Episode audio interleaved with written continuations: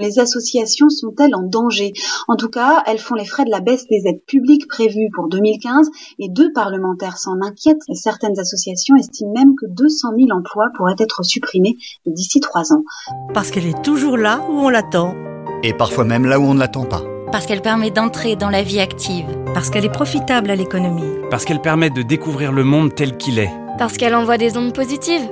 On a tous une raison d'aimer une association. Partagez la vôtre. Hashtag J'aime ton asso. L'engagement associatif a été déclaré grande cause nationale 2014. Association de gens normaux. On est des types super sympas. Ambiance ultra amicale. Association de gens normaux. Elles ont été, à partir du cadre légal de 1901, dans chaque décennie du XXe siècle, parmi les acteurs principaux de l'action publique. Alors je dis action publique au sens républicain du terme.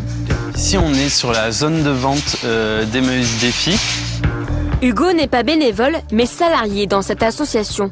Il travaille ici depuis trois mois. Sa mission Développer et organiser la collecte des dons.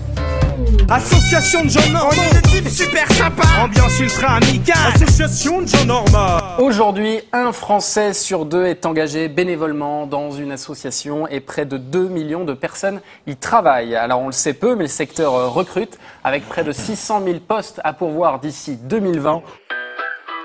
L'UNIOPS. Attends, non. euh, ah si, attends, l'UNIOPS. Unir les associations pour développer les solidarités en France. Ah bah pas mal. Non mais c'était écrit en fait. Ah ok. ok d'accord. Je ne pense pas qu'il y ait une grande indépendance du champ associatif par rapport à l'action publique elle-même. Euh, Je pense qu'au contraire, il y a une grande interdépendance qui va dans les deux sens. C'est-à-dire que l'État a eu besoin des associations, les associations ont eu besoin de l'État pour se légitimer, trouver des ressources, etc. Les associations, elles prennent leur autonomie par rapport à l'État et elles se donnent des instruments d'existence propres. Les associations aujourd'hui souffrent d'une certaine façon de deux mots. Elles sont devenues euh, foires de services, prestataires euh, pour les pouvoirs publics et les élus et les services euh, administratifs. Financement par projet, c'est-à-dire qu'on ne subventionne plus les associations pour ce qu'elles sont, mais pour ce qu'elles font.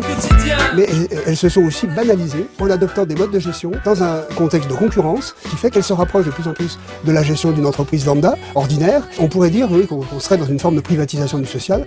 La vraie démocratie trouve-t-elle son terrain d'élection dans l'action locale, la solidarité et l'autonomie à l'égard de la politique institutionnelle? Association de gens normaux. On est des types super sympas. Ambiance ultra amicale. Association de gens normaux. Partout, des hommes et des femmes inventent un autre monde qui respecte la nature et les humains. D'autres façons de faire de l'agriculture, de l'économie, d'autres formes d'éducation, de démocratie. Ces personnes écrivent une nouvelle histoire. Elles nous disent qu'il n'est pas trop tard, mais qu'il faut nous bouger. Maintenant. On voulait mettre toutes ces solutions bout à bout, comme un puzzle, pour tenter de raconter une nouvelle histoire et montrer à quoi notre monde pourrait ressembler. Demain.